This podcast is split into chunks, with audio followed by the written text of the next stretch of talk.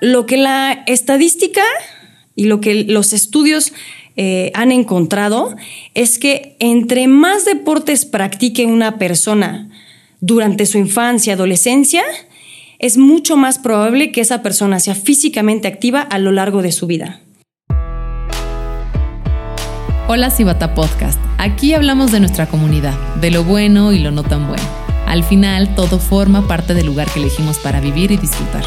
¿Qué hacer? ¿A dónde ir? ¿Vives aquí o estás pensando en mudarte? Tienes que escucharnos. Vivo bonito, vivo en Cibata.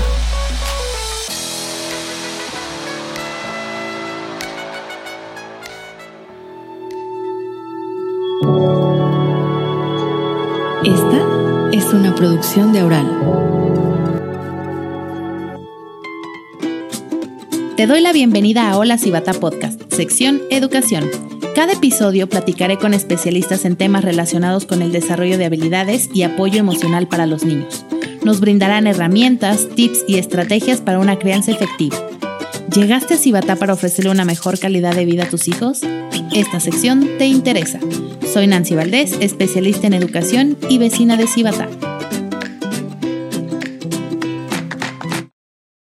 Hola, hola, bienvenidos a nuestro tercer capítulo de nuestra sección educativa. Para los que están muy atentos a los episodios anteriores, sabrán que les he estado platicando acerca de las inteligencias múltiples, con el objetivo de que tú, mamá, papá que nos estás escuchando, te sea mucho más sencillo comprender y entender a tus hijos. Esta vez vamos a hablar de la inteligencia corporal. Todos aquellos que aprendemos a través del movimiento, esos que nos han etiquetado por no sabernos estar quietos y ahora hasta han diagnosticado, pues les tengo noticias, papás. No es ningún déficit, es una inteligencia que lamentablemente el sistema educativo no ha sabido abordar. Pero bueno, eso lo hablaremos en otro momento. Por ahora les quiero presentar a nuestra invitada del día de hoy. Ella es Georgina Carmona, más conocida por los vecinos de Cibatá como Geo. Les voy a compartir un poquito de su currículum porque está realmente impresionante. Ella estuvo en la selección nacional, también en el fútbol profesional en Estados Unidos, también ha estado en el staff de la FIFA en el Mundial del 2011, ha participado en radio, televisión y también ha estado como coach de fútbol, ha sido consultora de Nike y capacitadora de seis países en Latinoamérica. Ahora sí, le damos la bienvenida a nuestra querida Geo.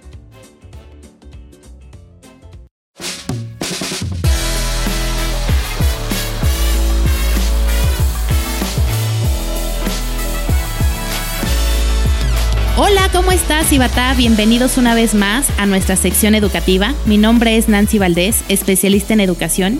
Y bueno, hoy tengo una invitada que debo confesar, le dio la vuelta a mi perspectiva en relación al tema del fútbol, del deporte.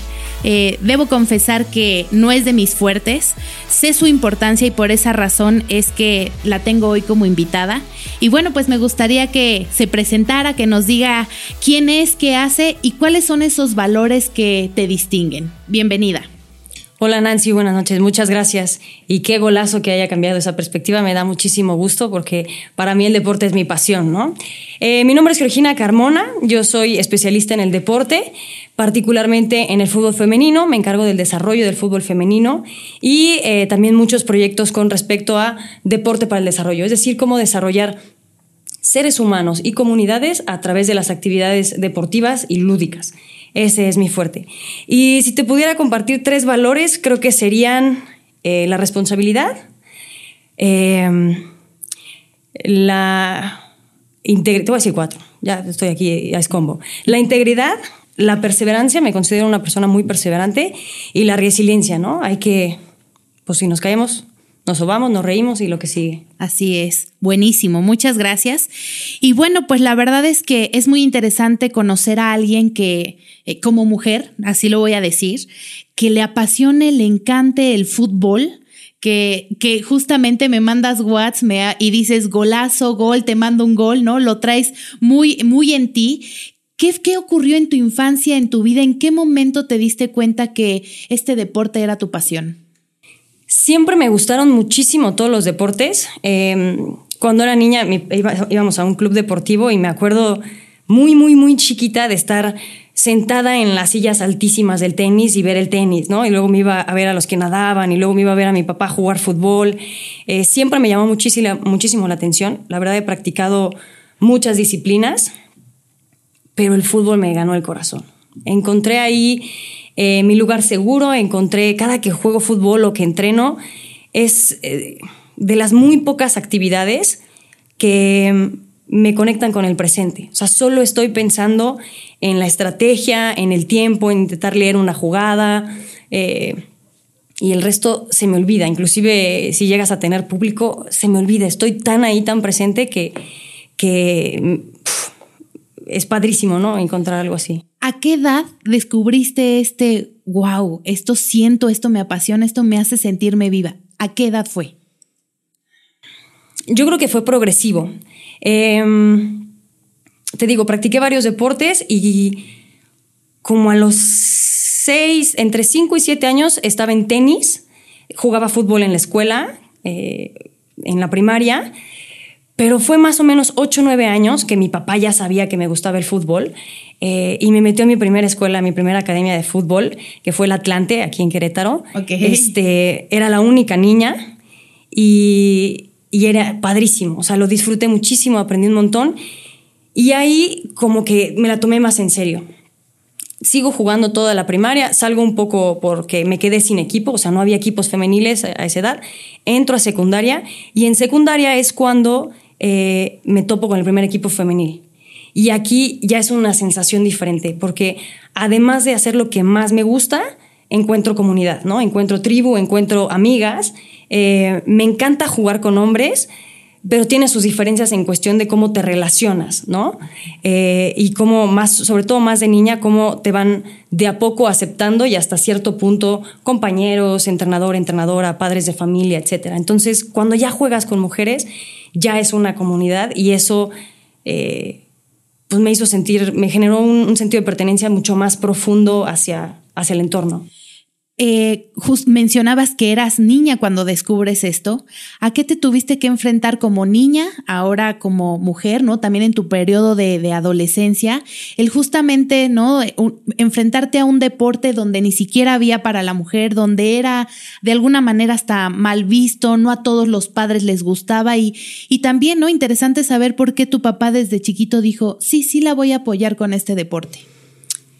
Mi papá, él también le, fascina el deporte y, eh, híjole, no sé, qué bendición. Eh, creo que sería una pregunta más a mi papá, pero, pero él siempre me apoyó. Me, recuerdo mucho que mis abuelas sobre todo decían como, pero el tenis es más tranquilo, no hay tanto golpe. O, y se veía, pues, no sé, en Wimbledon, ¿no? Que traían faldita y aquí es short y traes lleno de tierra y así. Pero primero mi papá, luego mi mamá. La verdad es que tengo unos padres increíbles, entonces con ese amor tan profundo que me tienen, pues como que me fueron dando pila lo que a mí me movía. Y te vas topando desde el mismo rechazo, em, pues de que no juegues bien, ¿no? O sea, ya esperan que no juegues bien. Y si juegas bien, pues como juegas bien, ¿no? Este, y es desde compañeros, a veces llega a pasar con entrenadores, entrenadoras y hasta padres de familia. O sea, me acuerdo los 16, 17 entrenaba en Atlas, este, igual con puros hombres y la verdad, el, que, el primero que me gané fue mi entrenador. Él era muy objetivo, la verdad fue muy incluyente en eso de el, balón es el que habla. Y, me dio permiso, o sea, no, no, es que me haya dado permiso, como que mi trabajo habló por mí y entonces pude ser titular, ¿no? No, había diferencia entre hombre y mujer, por ejemplo. Em, y luego sí escuchaba comentarios de los papás, ¿no? Pero pues si es una niña, no sé qué. Hasta que logré como, pues es la única niña, pero es la que tiene las piernas más de futbolista que los demás, ¿no? Y entonces, pues bueno, ¿no? O sea, como que qué bonito. Y en el aspecto, ya que va saliendo, para mis papás fue mi familia, tengo una hermana, fue muy complicado entender que me quería yo dedicar a esto. Em, yo no tuve particularmente eh, pues, mujeres en el, en el, deporte y en el fútbol a quien yo viera y dijera, quiero ser como ella. Em, fue más o menos hasta secundaria, cuando ya estaba en, en selección nacional, que me tocó entrenar yo en una cancha y la selección mayor en otra cancha. Y ahí pude tener referentes, ¿no? Mi entrenadora era mujer y fue un referente, no en la cancha, pero sí de pensar, saliendo de, la cancha, de ser futbolista, puedo eh, puedo ser entrenadora, ¿no? Hay algo más. y, y, en la vida laboral, eh, híjole, un, montón. O sea, desde que sí, no eres capaz de cómo una mujer va a estar hablando de fútbol, o sea, ¿qué sabes tú de fútbol? Eh, y, y, no sé, como que, pues tienes que ir, no te iría convenciendo, ¿no? Pero la, poco a poco la gente se va convenciendo de que, pues es un tema de humano, no es un tema de género antes de llegar a la parte laboral, de niña fuera de la cancha, te enfrentabas con otras niñas que no se quisieran juntar contigo por este gusto por este deporte o eso no fue algún no fue algo que experimentaste? Yo creo que más bien yo no me quería juntar con ellas porque no jugaban fútbol, ¿no? O sea, siempre fui muy clara que a mí me gustaba el balón, que me gustaba trepar, saltar y quien estuviera en la pandilla increíble, ¿no? Y, que no, pues cada quien hacía las actividades que le gustaban, ¿no? Pero sí creo que eso y que mis, y te decía, ¿no? Que mis padres entendieran que me quiero dedicar a esto fue muy complicado, porque literal acabé la universidad, trabajé como gente grande, este, fui totalmente infeliz y dije, no es posible, ¿no? ¿Y qué es lo que le da vida a mi vida? El fútbol, eh, entonces me dediqué a buscar ligas y intentar cumplir ese sueño que era jugar en el extranjero y jugar profesional porque en México no existía. Y bueno, pues por ahí me dejaron de hablar un poco, pero luego ya se convencieron y de a poco cada vez eh, yo creo que ya están más que convencidos ¿no? de, que, de que es por aquí. Hablabas de que eh, has sido muy afortunada porque tus padres te apoyaron en, en este camino del deporte. Y justamente si están estas mamás, ¿no? Papás que nos están escuchando y que dicen, yo empiezo, ¿no? me identifico porque noto que mi hija empieza a tener estos deseos por este tipo de deporte, bueno, entre el fútbol, el taekwondo, que ya los empezamos a ver mucho más, pero sigue habiendo prejuicios al respecto.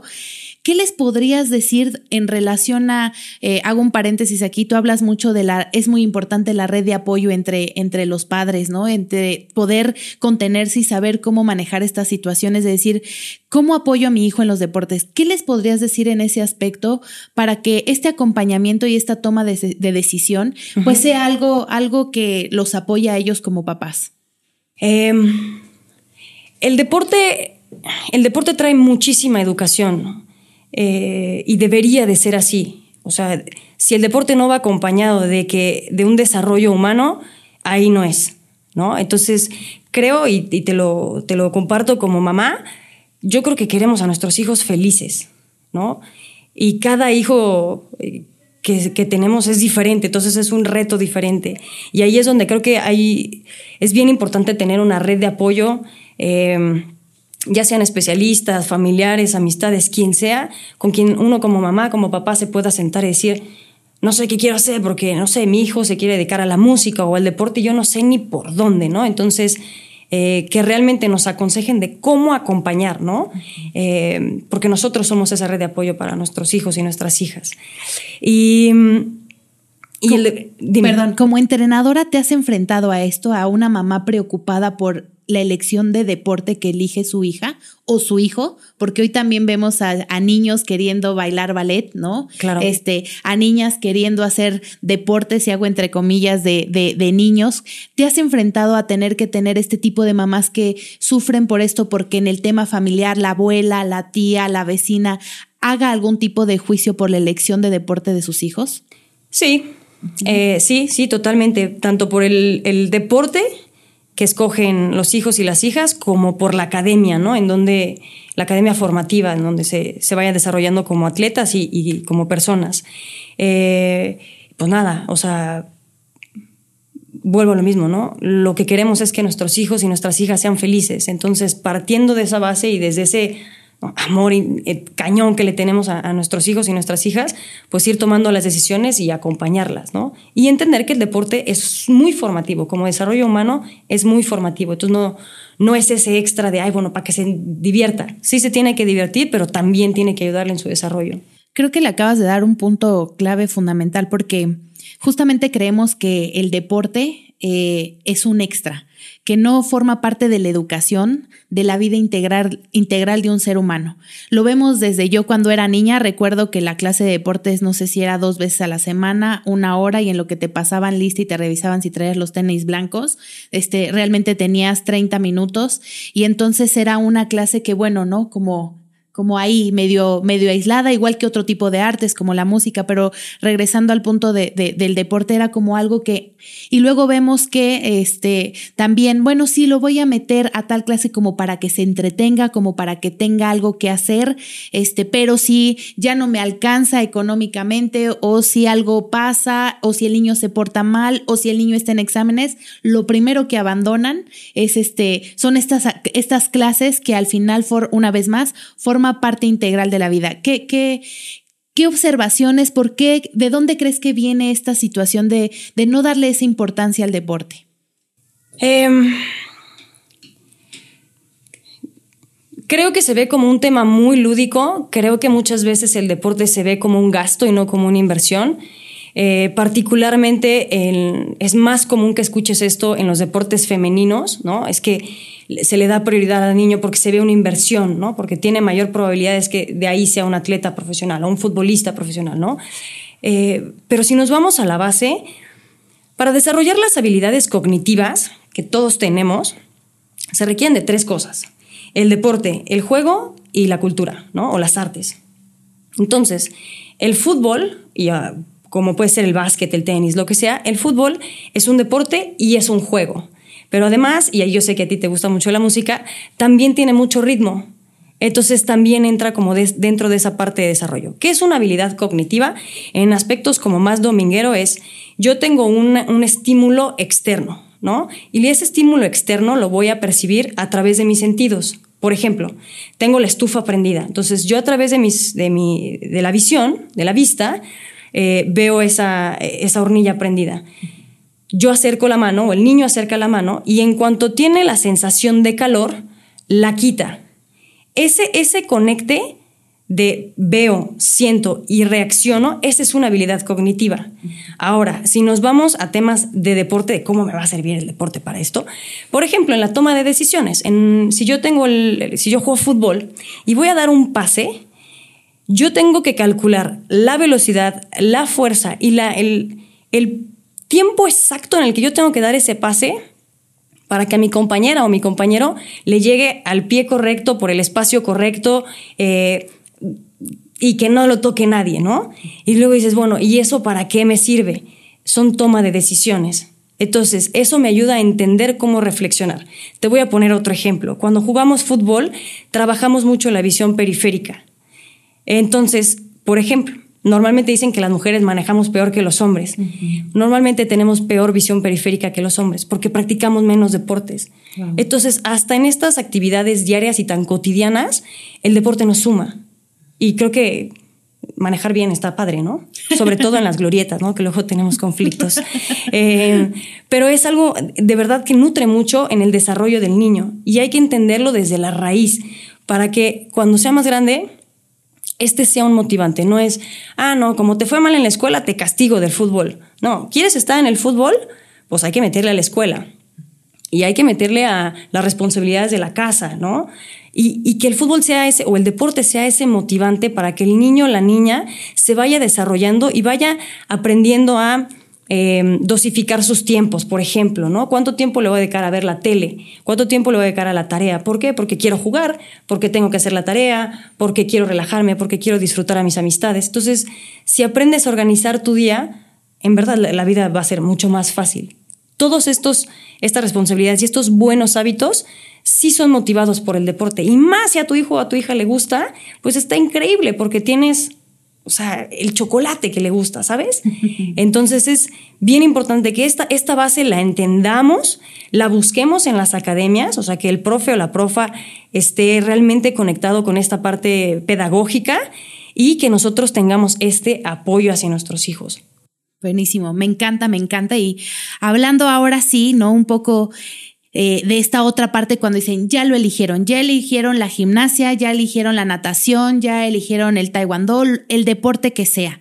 Ya dicen, sí, estoy convencido, esto es lo que voy a lograr y entonces, ¿cómo poder elegir? Porque ya que estamos ahí también viene otra, otras preocupaciones, otro tipo de como lo mencionabas, oye, que el maestro esté alineado con mis valores, eh, eh, el tema de la, la, parte competitiva, cómo se debe de trabajar hoy en día, eh, los valores, el propósito del por qué el deporte en la vida de los pequeños y bueno, no, lamentablemente también hemos escuchado mucho acerca de, pues, de abusos que se llegan a dar en o de ciertos, este, bullings, ¿no? Que se pueden dar en este, en el ambiente deportivo. Ahí, ¿qué, qué, qué nos podrías decir? ¿Cuáles son estas sugerencias para decir, bueno, ¿sabes qué? Sí, ya definí que voy a meter a mi hijo en esta escuela ahora. ¿Ahora qué sigue? Ok. Em, aquí dando como un paréntesis, lo que la estadística y lo que los estudios eh, han encontrado es que entre más deportes practique una persona durante su infancia, adolescencia, es mucho más probable que esa persona sea físicamente activa a lo largo de su vida. Y esta razón es bien simple. Em, como lo practicas de niño, cuando eres grande dices, a lo mejor hace 20, 30 años yo no jugaba tenis, pero ya lo jugaste. Entonces ya no tienes tal desconfianza de agarrar una raqueta y jugar tenis. Y entonces a lo mejor ya no puedes jugar fútbol porque ya las rodillas no te dan. Este, pero sí puedes hacer otra actividad, o te puedes meter a yoga, o puedes hacer pilates, o puedes hacer taekwondo. Pero si lo pruebas de niño, es mucho, o sea, la, ciencia y la estadística te va a decir que es mucho más probable que te mantengas activo. Entonces, eh, si el niño ya encontró algo que le gusta, apóyalo. Oye, pero es que a mi hijo, mi hija le gustan un montón. Que pruebe, ¿no? Ahí después vamos a, platicar de cómo, eh, cómo poner metas, ¿no? O sea, cómo definir hasta dónde sí, por responsabilidad, por enseñarle algo al niño y hasta dónde es bueno que se retire y ahí el niño se va a sentir apoyado. Em, entonces, en deporte definido, sí, respondí tu pregunta, ¿correcto? Sí, sí, sí. Eh, va más por ahí y es un tema eh, que lo han estudiado mucho y tiene mucho que ver. Mi hijo quiere ser futbolista y solo ha practicado fútbol y, y si lo meto a los tres años va a llegar a ser jugador, jugador profesional. No existen esos datos. ¿no? Que ahí es bien importante. Hay un, hay un tema de, debate entre la especialización temprana y la diversificación. Y con excepción de eh, disciplinas como la gimnasia, clavados, patinaje artístico, la ciencia hasta ahora te dice que pruebes. Que pruebes, que pruebes, que pruebes. Este, y estos son excepciones porque el pico máximo de rendimiento de un deportista se da cuando el cuerpo está Em, desarrollándose, no cuando ya está desarrollado como adulto. Entonces, un pico máximo de una gimnasta podrá ser a lo mejor a los 18 años, 17 años, ¿no? A diferencia de un jugador de fútbol que va a ser 24, 26 años, ya es un adulto, ya se desarrolló completamente. Creo que te interrumpo un poco porque aquí creo que vas a romper muchísimas creencias eh, muchísimos paradigmas, porque justamente no, desde chiquito, para que sea el futbolista que yo no fui, el futbolista que yo soñé, él sí lo va a lograr, la atleta que yo no fui, y de pronto ahorita dices, ¿qué creen? Que científicamente no está comprobado esto, y entonces creo que para muchos el sueño va a ser, está siendo roto en este momento. Pues eso dice en la ciencia. También lo recomiendan porque uno, se pueden generar mayores, mayor cantidad de lesiones si solo practica una disciplina. Mm. Eh, cuando tú diversificas, eh, trabajas diferentes grupos musculares y mecanismos. Entonces, esto le da un trabajo mucho más complementario a tu cuerpo. Este, y, es muy recomendable. O sea, si haces fútbol, por ejemplo, hacer pilates o natación, o sea, algo que a lo mejor no sea de impacto, un pilates que te va a ayudar en, no sé, en estiramientos, por ejemplo, ¿no? Que te va a hacer músculos mucho más flexibles. Eh, deportes complementarios. Em, también generan un burnout. Es mucho más fácil que te genere un burnout que el niño diga, ya no soporto más. Eh, y sobre todo esto ocurre em, cuando están en la mera pubertad. El 40% de los niños y las niñas que ya dicen no quiero entrenar más esto, es porque ya no es divertido y esto sucede en la pubertad, que es justo cuando necesitamos que nuestros chaparritos y chaparritas estén más activos en lugar de meterse en otras ondas. Cuéntame vecino, queremos escucharte, mándanos un audio opinando sobre algún tema de interés para nuestra comunidad para que lo incluyamos en un episodio. Entra a colectivo diagonal podcast y regístrate.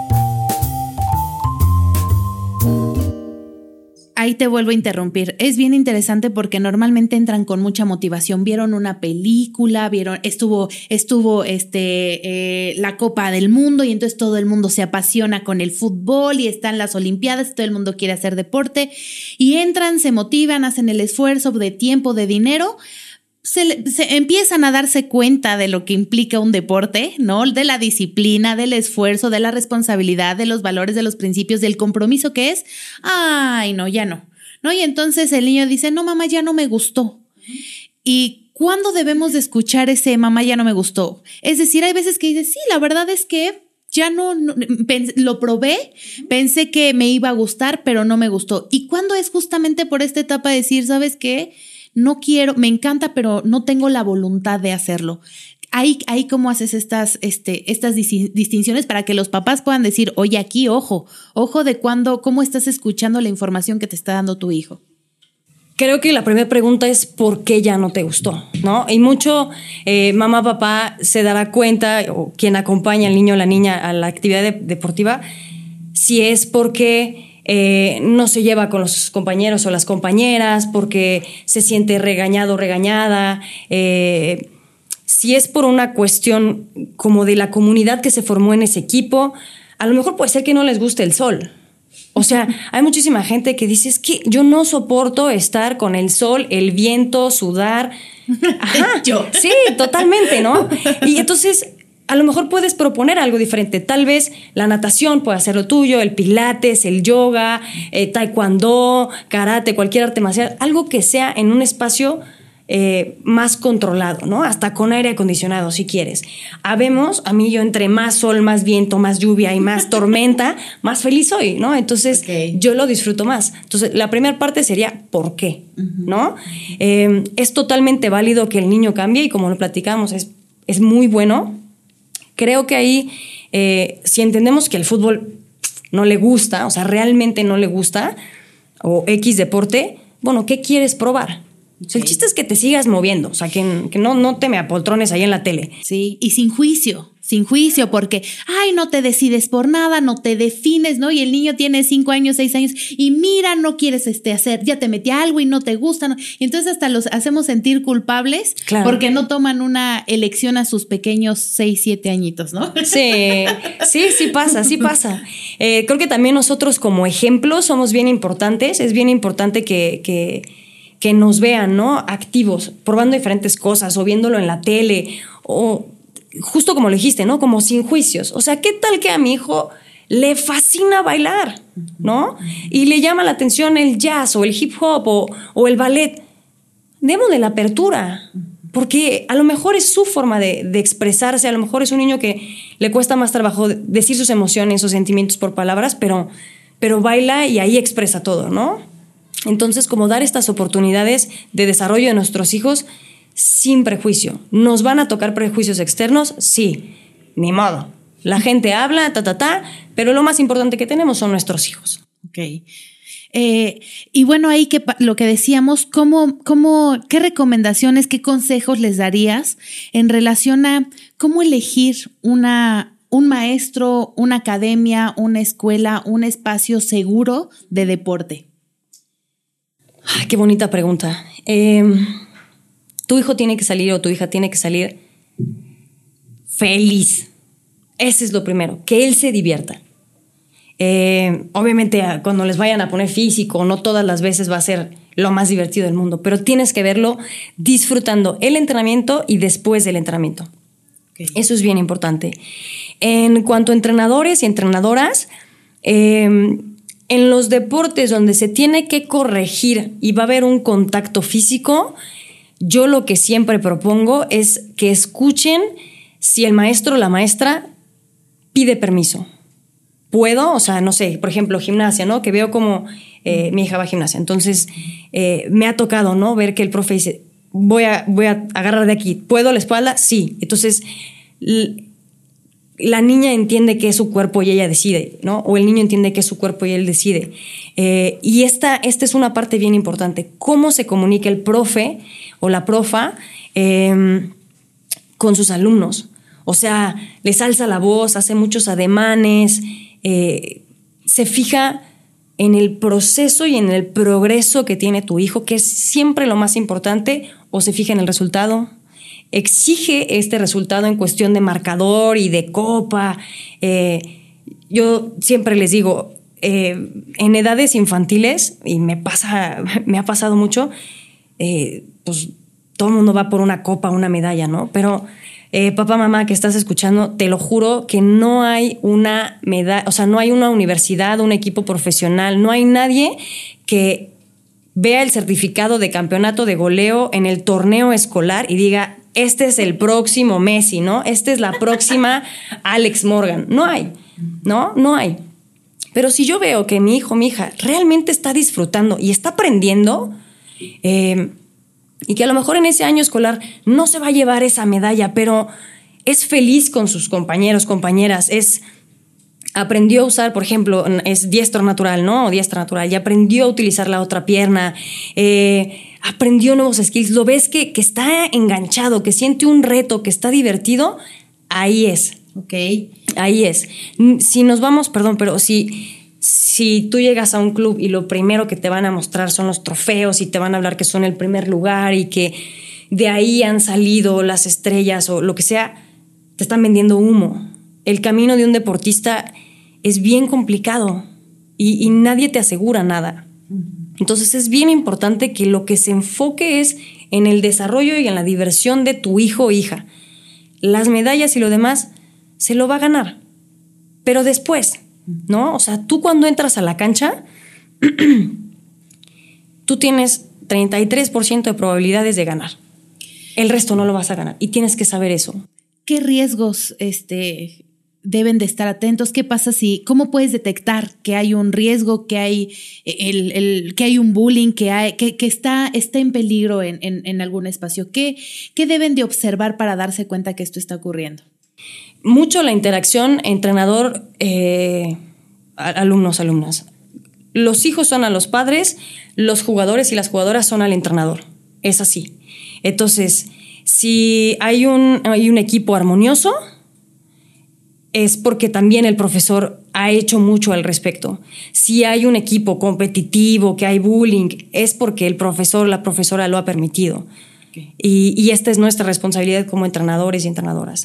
Entonces, eh, bien importante tener estas, estas pláticas con tu hijo o tu hija, eh, donde cualquier cosa que no te guste, dímela por muy eh, boba que se pudiera pensar, ¿no? tener muchísima comunicación, observar la interacción entre los niños, la interacción de entrenador con, niños, la interacción de entrenador con padres de familia, este, todo esto te va a ir, diciendo cómo es que las crece, cómo es que las desarrolla. Ya más grandes, hay contacto físico entre el entrenador, la entrenadora con, sus jugadores o no, qué tipo de contacto físico hay, eh, qué palabras utiliza, insisto. Pero es bien importante que si no estamos ahí, sí les demos todas las herramientas o la mayoría de las herramientas necesarias a nuestros hijos para que vayan aprendiendo y teniendo esta como conciencia de que se siente bien o se siente mal. ¿Me siento segura o me siento no tan segura aquí? No sé por qué, pero hay algo que no me vibra. Y, eso lo podemos ir desarrollando con, atletas desde muy chiquitos. Este, pero sí, observar mucho, tener muy buena comunicación y, y confianza, sin prejuicios, porque si algo incómodo pasa, estoy segura que a tu hijo o a tu hija le va a dar pena. Pena, miedo, inseguridad. Sí, esa es la primera. Entonces, eh, si pasó el torneo pasado y apenas te lo, te lo dijo, eh, por favor, nunca le digas, ¿y por qué hasta ahora? Porque hasta ahora pudo. Yo me acuerdo una vez, eh, alguien me dijo, tal vez tú estabas lista para escuchar esto que esta persona importante te tiene que decir, pero esa persona no estaba lista para decírtelo. y, y, creo que es justo así, ¿no? O sea, eh, sin juicio, sin... eh, es lo más, lo más que queremos en nuestra vida. Entonces, ser como muy abiertos y, siempre respirar y hablar desde todo el amor que les tenemos. Empatía y compasión, creo que este sería también algo, ¿no? De, de, de, lo que sea que está viviendo la, la, otra parte y también siendo niños, donde si a los adultos nos cuesta trabajo a veces comunicar, expresar algo que estamos viviendo, pues a estos pequeños que apenas están eh, aprendiendo del mundo, pues es mucho más. Eh, me encanta y bueno, como para, ir, para ir cerrando, tengo mi, mi pregunta estrella, que fue cuando tuvimos la oportunidad de platicar, me, me enamoró porque eh, yo creo que hoy la educación tiene que ver muchísimo con darle a los, a los hijos, a los alumnos herramientas que les sirvan para el resto de su vida. Eh, es momento, ¿no? Estas nuevas generaciones piden a gritos que haya cambios en el sistema, cambios en la mentalidad. La pandemia ya vino a darnos un salto cuántico de decir, hay muchas cosas que estábamos haciendo que ya no, que ya no son, que ya, que ya son obsoletas para estas generaciones.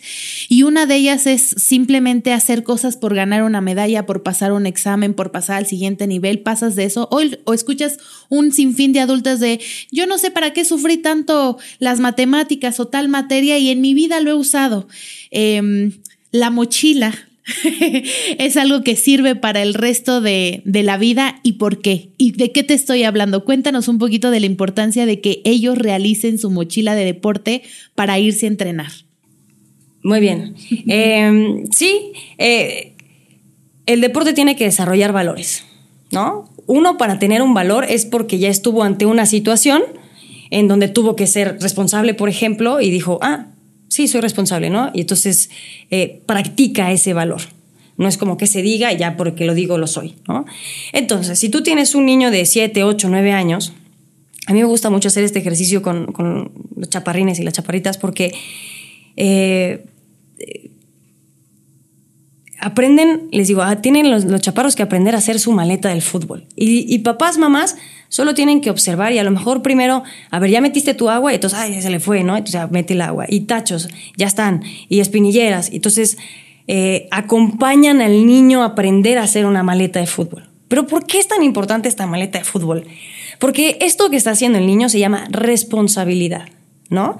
Y, y entonces, en primera instancia, ya aprendió el niño a que si va a ir a la escuela o si quiere tal o cual cosa, pues tiene que prepararse, ¿no? Tiene que ser responsable y prepararse para estar listo para ese momento. Si no, pues si llega sin tachos al partido, pues es difícil poder que puedan jugar, ¿no? Entonces todo lo que trabajaste, tan tan, ¿no?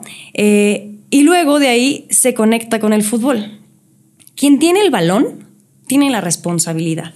Entonces, si de chaparritos ya, me ya entendieron, ya aprendieron que eh, el valor de la responsabilidad, un poquito más grandes, entonces viene esto, oye, si tienes el balón, tú tienes que alzarme la carita y ver tu mejor opción y darlo en ese momento, porque tú tienes todo lo que vale en los pies, que es el balón. O sea, sin el balón no hay fútbol, ¿no? Puede no haber porterías, ya pondrás un poste, pero, pero sin balón no hay fútbol. Entonces, si tú tienes esta base de enseñarle a tu chaparro, tu chaparra, que aprenda a hacer una maleta, mañana va a ser más responsable con un balón en el aspecto deportivo, pero también en el aspecto académico, ¿no? Que tiene que hacer la tarea, si no, ¿cómo va a llegar al examen? Ahí, es donde vas comparando con la vida. Y es bien importante también como entrenadores y como eh, padres de familia que esto lo vayamos relacionando. O sea, no es súper bueno en el fútbol y tiene todo lo del fútbol listísimo, pero no le pidas el cuarto recogido, ¿no? ¿Cómo puedes tener un caos en tu cuarto y decir, tengo eh, limpio con cepillo de dientes mis zapatos de fútbol. Entonces quiere decir que tú ahí tienes un sentido de pertenencia en el fútbol, pero no en tu cuarto. Entonces lo que hay que trabajar es el sentido de pertenencia. Entonces, para no irme más allá con, eh, la filosofía, es una base para enseñar valores, ¿no? Em, eh, es, un, sí, es, eh, es así, enseña, así se puede enseñar la responsabilidad, por ejemplo, que después la puedes pasar al fútbol, que después la puedes pasar a la vida personal, a la vida académica, profesional, etc. Y me encanta porque yo lo pienso también en, en la vida de pareja. Ya cuando te vas a otro momento en tu vida donde dices, oye, es que no puede ser que no puedas tomar una decisión. Oye, no puede ser que no puedas poner la toalla en su lugar. Oye, no puede ser que no podamos ser equipo oye, no puedes, no puede ser que este, allá sí seas y acá no. Entonces, ¿cómo, cómo de pronto empiezas a ver este tipo de comportamientos en un adulto y, y culpamos, ¿no? Oye, y es un adulto, sí, pero es que de niño no tuvo la oportunidad, no le dieron ese tiempo.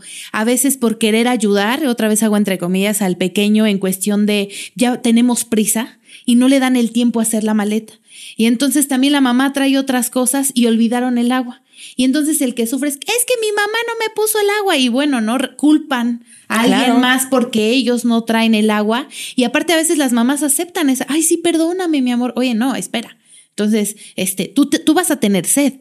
Tú vas a ser el que va a sufrir. ¿Cómo entonces tú te aseguras de que tu botella está? Y entonces ya no hay manera de que culpes a nadie. Y antes de, en lugar de que termino de usar mi tablet, no, la aviento y ya me voy corriendo, no, me doy un tiempo para esta preparación. Y otra vez, como es en la vida, hay que, a veces, prepararnos nos da esta seguridad, esta confianza, esta tranquilidad y hasta anímicamente, cerebralmente nos hace decir, ya, ya, como decimos, llave, cartera, no, da esa paz y te puedes ir. Entonces, son valores que, que, que sirven, que parecen ser insignificantes, no importantes, no, no les damos ese valor, pero al final, cuando es, hasta es súper bonito verlos todos chiquitos y ellos asumiendo que el que estén bien, el que tengan todo para, para su próxima actividad, dependa de ellos. Entonces, es algo, es algo muy padre. Muchísimas gracias por este espacio, eh, por hablarle a esta, a esta comunidad.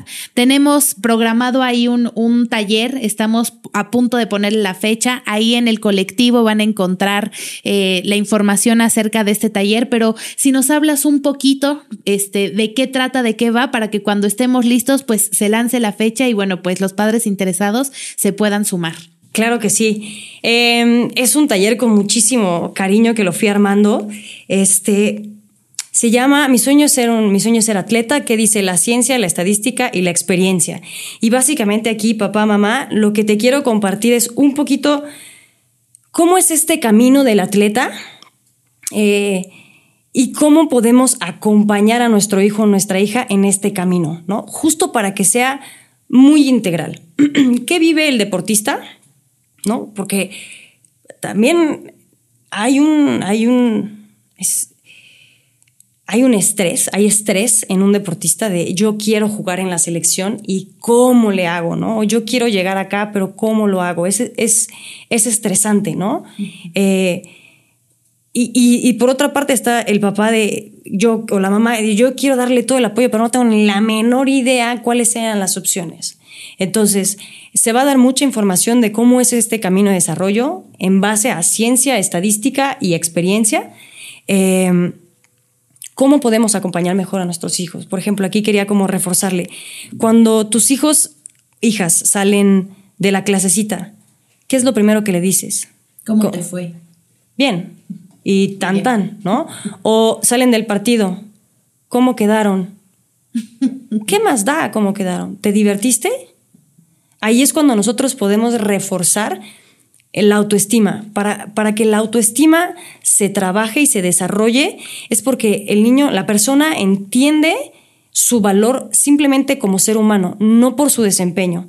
Si no sería una autoconfianza. Hoy tengo un mal día, ni modo, fue un mal día, ¿no? Pero eso no me hace una persona menos valiosa o un profesionista perdedor o perdedora. Solo es un mal día. Entonces tienes buena autoestima, ¿no? Para nosotros trabajar el autoestima de, de nuestros hijos y nuestras hijas es bien importante en dónde ponemos el foco, en el resultado o en el proceso. Y el proceso trae esfuerzo, trae dedicación, trae valores, trae reflexión. Y si nosotros ponemos los aplausos ahí y la atención ahí, mi, mi, hijo, mi hija va a entender que no importa cuál sea el resultado, a veces ni siquiera depende de él o de ella, ¿no? Lo que importa es lo que tú das y eventualmente vas a cosechar pero enfocarlo mucho ahí. Y también son eh, este tipo de temas los que, los que trato en, el taller. Eh, me preguntaste con tema de, abuso, de cómo observar y todo. También tratamos eh, estos temas, o sea, cómo abrir los ojitos. que, cómo, trabajar emociones y sentimientos con mi hijo o mi hija el deporte mueves tu cuerpo, ¿no? Entonces que emprendan también a escuchar su cuerpo. El cuerpo te va a decir si estoy lesionado, si estoy cansada, si estoy con todo, si algo no me está gustando, ¿no? O sea, desde, por ejemplo, eh, Nancy, cuando estás estresada, ¿dónde sientes el estrés? ¿En qué parte de tu cuerpo sientes el estrés? Cuello. En el cuello. Por ejemplo, yo lo siento en las manos. ¿no? Y habrá quien lo siente en el estómago. Y es bien importante que cada uno nos conozcamos porque sabemos de, estoy a tope con el estrés. ¿Y por qué sabes que es el estrés? Porque no aguanto el cuello. Ahí conoces tus emociones, pero también conoces tu cuerpo. Y aquí vamos a hacer ejercicios, vamos a dar estos, estas herramientas, conocimientos y herramientas para que papá y mamá se pueda conocer mejor y también pueda ayudar a que su hijo o hija se conozca mejor. Y el deporte le va a ayudar un montón para esto. Buenísimo. Pues muchísimas gracias por este espacio, por tu tiempo y bueno, colectivo, comunidad Cibatá, eh, esperamos les haya gustado este episodio. La verdad es que, como les decía, a mí me encantó. Por primera vez estoy conectando con un deporte, con el fútbol, con esta visión y bueno, pues esperemos les haya funcionado. Muchas gracias, Geo, por estar por acá. Muchas gracias también a ti, gracias por el espacio. Vecinos, vecinas, vecines, ahí nos vemos. Muchísimas gracias. gracias, chao, chao. Bye. Vecino, vecina, ¿te gustaría promover tu negocio local o servicio? Entra a colectivoholacibata.com, diagonal podcast y regístrate. Apoyemos a los vecinos de la comunidad.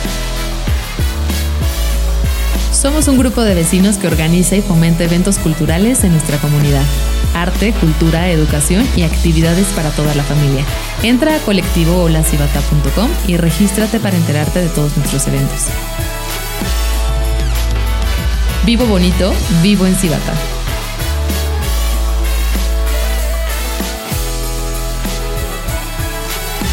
Esta es una producción de Aural.